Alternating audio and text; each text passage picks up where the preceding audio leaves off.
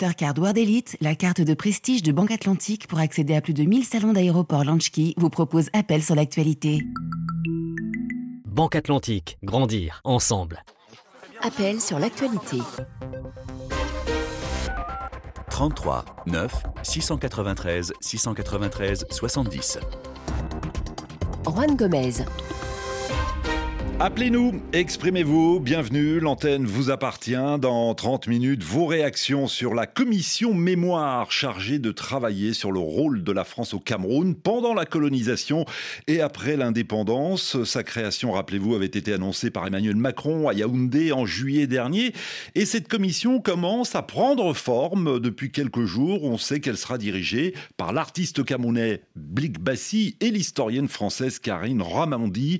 Alors qu'attendez-vous justement de cette commission mixte permettra-t-elle, selon vous, de faire toute la lumière sur le passé colonial, d'établir la vérité, notamment sur la guerre d'indépendance?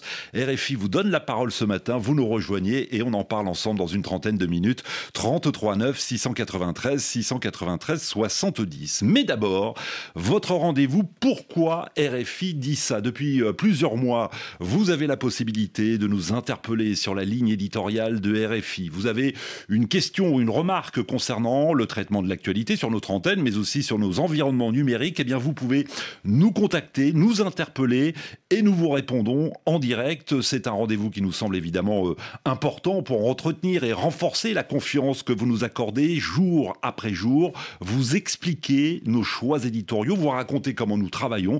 C'est ce que nous allons faire durant les prochaines minutes. Nous allons vous ouvrir les portes de la rédaction de RFI en prenant le temps de répondre à quelques-unes des nombreuses questions que nous avons reçu sur notre couverture de la guerre en Ukraine. Vendredi, vous le savez, cela fera un an jour pour jour que débutait l'invasion de l'Ukraine par les troupes russes et vous avez été plusieurs centaines à nous contacter sur les réseaux sociaux de RFI, Facebook, Instagram, Twitter, pour vous répondre en direct de Kiev. Frédéric Misselin. Bonjour Frédéric.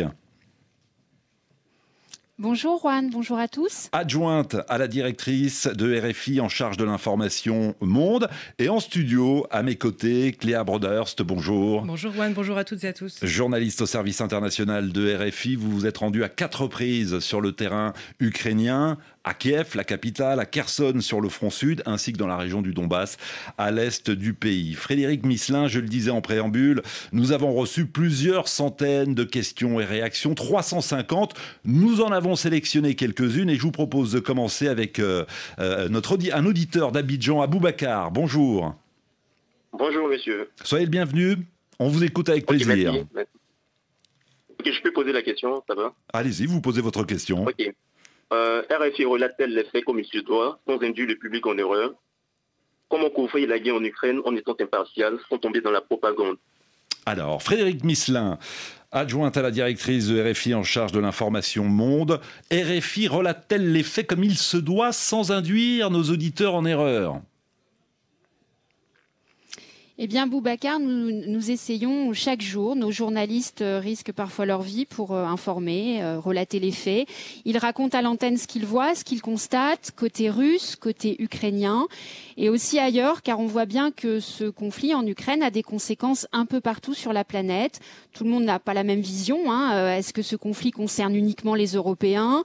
Pourquoi certains pays africains n'ont pas voulu prendre parti, quels sont les pays qui soutiennent la position russe. Il faut montrer, décrypter, analyser, croiser les points de vue et c'est ce que nous faisons chaque jour avec euh, les reportages, les invités et les analyses de nos journalistes. Mais comment couvrir euh, la guerre sans tomber dans la propagande ukrainienne ou russe? Alors, je crois que la réponse, elle est en étant euh, vraiment au plus près du terrain. Hein. Euh, je, je, vais vous parler de notre dispositif euh, en français. Côté ukrainien, nous envoyons des équipes de journalistes et de techniciens de reportage à intervalles réguliers. Au début du conflit jusqu'en juin, nous étions en permanence en Ukraine, à Kiev, euh, évidemment, mais aussi à Odessa, à Kharkiv, Zaporizhzhia, Dnipro, Kherson. France Média Monde avait au plus fort de la crise, en totalité, 23 personnes en Ukraine, euh, toutes langues et médias confondus, journalistes et techniciens. Aujourd'hui, nous y sommes au moins une fois par mois. Ce sont des missions de 15 jours environ. Et en plus de ce dispositif, nous avons euh, un correspondant à Kiev qui travaille pour RFI, aussi pour d'autres médias, et qui vit sur place. Oui, alors ça c'est côté ukrainien. Côté russe, RFI dispose d'un bureau permanent à Moscou.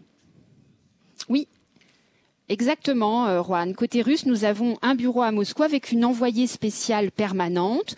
Euh, nous travaillons également avec euh, des correspondants. notre responsable de bureau se déplace à l'intérieur du pays autant qu'elle le peut pour donner à voir la société russe, son positionnement vis-à-vis du conflit, les conséquences des sanctions également. elle est allée en DNR, les territoires autoproclamés autonomes, et pour aller dans cette zone, elles sont soumises à autorisation des autorités euh, en Ukraine, les reporters travaillent également avec des accréditations militaires dès qu'ils veulent approcher de la zone de front. Alors à cela s'ajoutent aussi toutes les informations que nous récoltons grâce à nos rédactions en langues étrangères, plus spécifiquement en russe et en ukrainien euh, maintenant depuis le mois de septembre.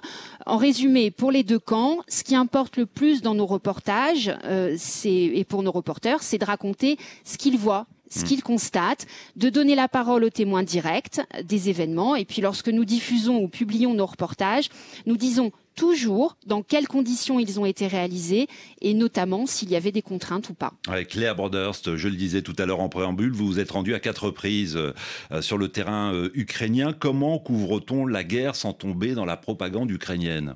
Alors, c'est vrai que quand on est sur le terrain en tant que journaliste, euh, on va aller faire parler des gens, on va aller à leur rencontre et ils ont forcément une opinion. Nous, notre rôle en tant que journaliste, c'est de s'assurer que nous sommes les yeux et les oreilles en fait de notre antenne et, et de notre rédaction. Donc on va leur donner la parole évidemment, et puis on va faire remonter nos reportages à Paris, euh, là où notre antenne se dirige. Et puis là, on va dire, nous avons plus fait parler des Ukrainiens. Donc, est-ce que c'est possible, selon vous, d'avoir aussi un reportage russe pour contrebalancer ça? Mais c'est vrai que nous, en tant que journalistes, surtout quand on est journaliste étranger dans un pays qui n'est pas le nôtre, notre rôle, c'est pas de décrypter ou d'expliquer, c'est vraiment de raconter, rapporter euh, vraiment ce que, ce que l'on voit. Donc, je pense que le plus important quand on est sur le terrain, c'est de prêter attention à ce que la personne en face veut nous dire, écouter son message aussi. Et nous, notre rôle, c'est aussi de le mettre un peu en perspective. Et c'est pour ça que généralement, nos, reportages sont tous assez variés. Même quand on n'a qu'une minute trente, il y a deux, trois personnes qui parlent dedans pour être sûr que ça, varie, un petit peu. Frédéric Misselin disait euh, à l'instant, dès que les journalistes veulent approcher la zone de front, les reporters travaillent avec des accréditations militaires. Euh, quelle est votre marge de manœuvre, votre liberté de mouvement en tant que journaliste et reporter sur le terrain alors une fois qu'on a cette accréditation militaire qui est absolument nécessaire pour aller dans n'importe quelle zone, surtout au début de la guerre, en fait, on ne pouvait pas se déplacer sans passer par des dizaines et des dizaines de checkpoints euh, auxquels il fallait montrer notre passeport, notre accréditation qui est maintenant euh, vitrifiée parce qu'on a l'habitude de la, de la prendre. Mais c'est vrai qu'une fois qu'on a ça, euh, il y a une confiance qui s'installe mm. aussi avec l'armée. C'est parce que c'est quand on va sur des zones de front, c'est avec l'armée qu'on travaille. Et honnêtement, on n'a pas de, on n'a pas de restrictions si ce n'est sécuritaire. S'ils nous disent là, c'est mieux pour vous de ne pas aller car nous avons eu des informations sur le fait que ça puisse bombarder plus violemment, c'est à nous de prendre la décision avec notre chef de la sécurité ici et notre rédaction. On ne prend jamais la décision tout seul d'y aller ou pas. Mais si ce n'est pour ça, nous avons vraiment euh, la liberté d'aller où nous souhaitons. Aucune restriction. Aucune restriction. Abou Bakar, a-t-on répondu à vos questions? Euh, Oui, mais il y a une troisième question que ah. j'aimerais poser. Allez-y, profitez-en. Euh, sachant que RFI est une radio française et qu'elle pourrait refléter la position du gouvernement français, qu'est-ce qu'il en est? Frédéric Misselin, à Kiev. Alors, ce n'est pas parce que nous sommes un média français que nous reflétons les positions du gouvernement français. Hein. ce sont deux choses différentes. Euh, ce qu'il faut comprendre, pour vous donner un exemple, c'est qu'aujourd'hui, euh, nous sommes euh, à Kiev pour préparer la matinale spéciale de vendredi. Et cette semaine, tous les grands médias internationaux euh, sont aussi à Kiev. Hein. Euh, nous avons croisé dans la ville depuis notre arrivée de nombreuses équipes de télévision. Euh, les Canadiens font travailler leurs correspondants, les Belges et les Suisses aussi. Donc il ne s'agit pas de savoir si on est un média français ou pas. RFI est une radio internationale et on rend compte de l'actualité internationale. Voilà, Aboubacar. Merci en tout cas de nous avoir contactés et merci surtout de votre confiance. Bonne journée à Abidjan où il est 8h20 minutes. Sur Facebook, Alec Naon nous demande comment faites-vous pour protéger vos journalistes lors des reportages en Ukraine? Frédéric Misselin, c'est vrai que le défi quotidien pour RFI, c'est de proposer certes une information fiable, mais aussi d'assurer la sécurité euh, de nos envoyés spéciaux. Quel dispositif euh, a été mis en place? Alors Rouen en Ukraine, comme pour euh, toutes les destinations en zone dangereuse, eh bien nous avons un protocole rodé et très strict. Hein. La rédaction de RFI est en lien permanent avec notre directeur de la sûreté. Il y a plusieurs prérequis. Euh, l'équipe journaliste technicien doit être volontaire et formée. Tous nos collaborateurs susceptibles de partir dans ces zones suivent une formation d'une semaine sur tous les aspects de la sécurité, le terrain de guerre, les protections balistiques, la géolocalisation, le risque cyber, le risque psychologique. Tous ces aspects sont pris en compte et une fois sur le terrain, euh, nous les suivons dans leur déplacement. Quel est le programme aujourd'hui? Avec qui vas-tu travailler? Quelle est la plaque d'immatriculation de ton chauffeur? L'identité de la personne que tu vas interviewer? Etc., etc. Euh, la, la, direction de la sûreté nous apporte là un appui extrêmement précieux. Nous évaluons ensemble la menace, l'intérêt du reportage et nous montons le projet avec l'équipe sur euh, l'itinéraire et la durée du reportage. Il y a aussi la question du retour hein, pour les journalistes et les techniciens qui ont été confrontés à ces terrains de guerre. Nous avons mis en place un, un protocole de retour d'expérience avec des spécialistes du soutien psychologique traumatique pour accompagner le retour des équipes. Avec Léa Journaliste au service international de RFI. Euh, vous souhaitiez justement raconter et, nous, nous, parler de l'importance déjà de cette formation dont parlait à l'instant euh, Frédéric Misselin. Euh, vous n'allez pas sur le terrain et sur un terrain de guerre sans avoir eu une formation reportage zone dangereuse. Mm, mm. et cette formation nous permet euh, à la fois de, d'avoir, euh, de, connaître quels sont les premiers réflexes médicaux à avoir, mais des réflexes de, terrain de guerre, c'est-à-dire appliquer un garrot, mettre des pansements, euh, au cas où, bien entendu, et bien sûr, on souhaite tous ne jamais avoir à le faire. On a toujours notre équipement balistique, donc on s'entraîne aussi à mettre le casque, le gilet. De toute manière, quand on va sur une zone de front, on le porte systématiquement. Donc de toute manière, on peut passer toute la journée avec. Mais l'autre chose que je voulais souligner, c'est aussi euh, le fait que entre journalistes sur place, qu'on soit de RFI ou d'autres grands médias ou d'autres médias, on se serre les coudes. C'est-à-dire qu'on fait souvent euh, des convois ensemble très éloignés pour ne pas euh, prendre trop de risques, mais on est tout le temps en contact. il y a vraiment. Vous travaillez ensemble. On travaille ensemble. Il y a une vraie confraternité qui se fait sur le terrain où vraiment il n'y a plus de compétition entre guillemets, mais vraiment on est là pour se protéger les uns les autres au final. Pourquoi RFI dit ça? Vos questions sur la couverture de RFI de la guerre euh, en Ukraine, Frédéric Misselin. Ignace nous a envoyé euh, une question du Burkina Faso. Pourquoi ne communiquez-vous pas le nombre de morts parmi les soldats ukrainiens? C'est une excellente question que pose Ignace et je lui réponds parce que ces chiffres, nous ne les avons pas. Donc il faut bien comprendre que dans un conflit comme celui-là, la question du nombre de tués, de blessés, de prisonniers, c'est un enjeu dans chaque camp pour maintenir le moral des troupes. Euh, ces, ces, chiffres peuvent être sujets à caution, servir la propagande de l'un ou l'autre, et il est par ailleurs très difficile d'estimer le nombre de pertes de chaque côté, surtout lorsque la guerre se poursuit, ce qui est le cas. Les estimations varient. Euh, pour vous donner un exemple, les spécialistes militaires nous expliquaient il y a un an que nous étions sur un ratio de 200 pertes jour au plus fort du conflit. Quand je dis pertes, cela signifie les blessés, les morts, les disparus.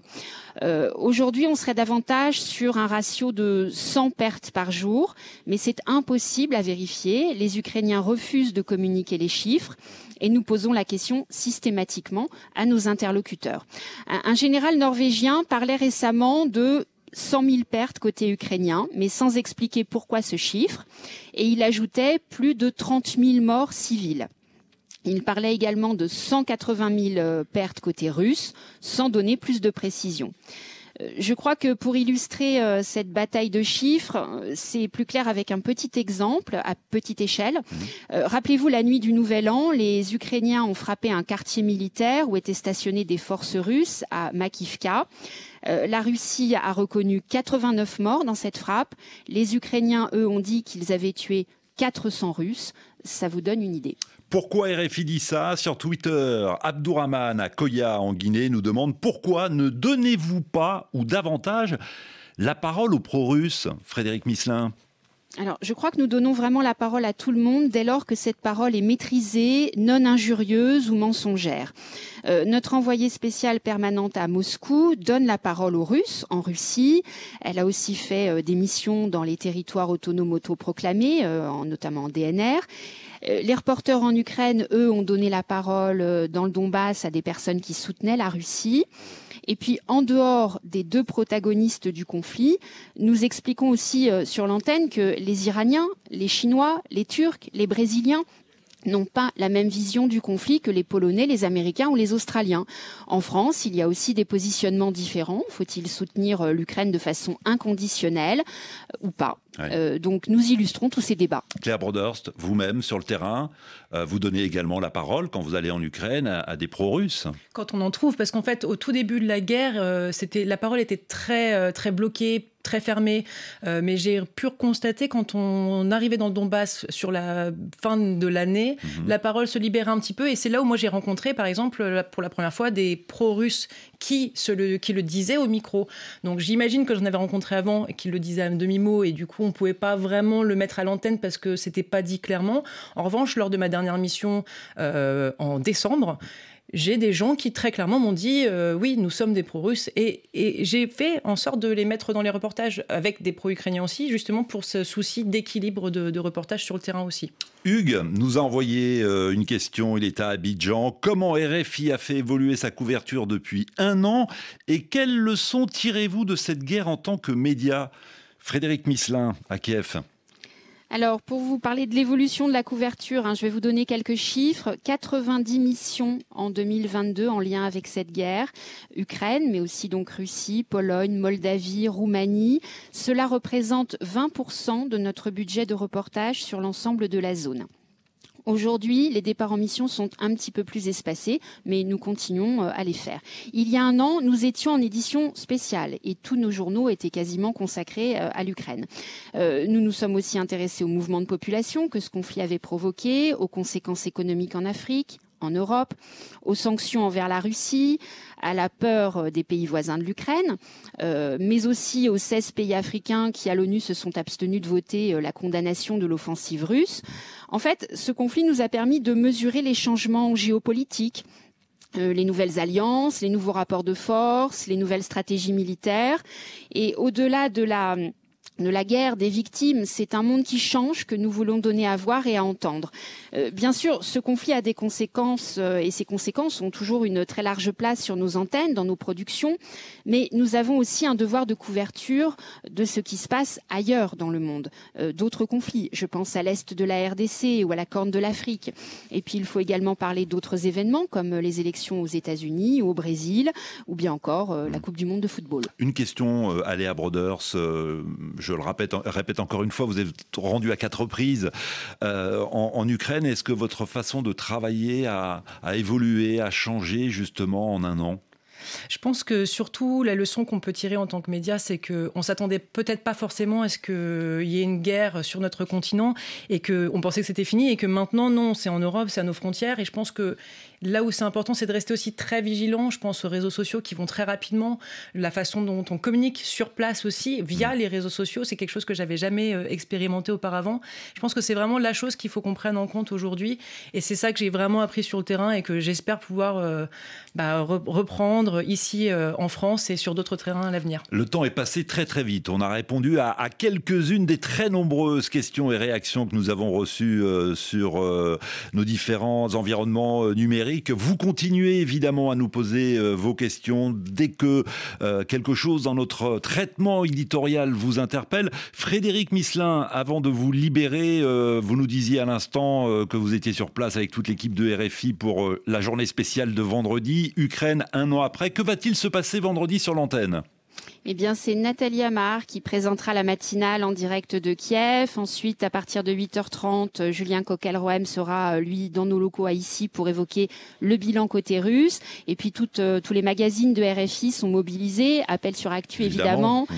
Euh, Accent d'Europe, les dessous de l'Infox, Accent du Monde. Tout le monde sera là pour faire un peu le bilan un an après. Et dans l'appel sur l'actualité, on sera un plaisir, évidemment, de répondre à toutes vos questions sur cette guerre qui s'enlise. D'ailleurs, vous pouvez dès maintenant vous vous inscrire au standard. Frédéric Misselin, merci d'avoir été avec nous en direct de Kiev, adjointe à la directrice de RFI en charge de l'information monde.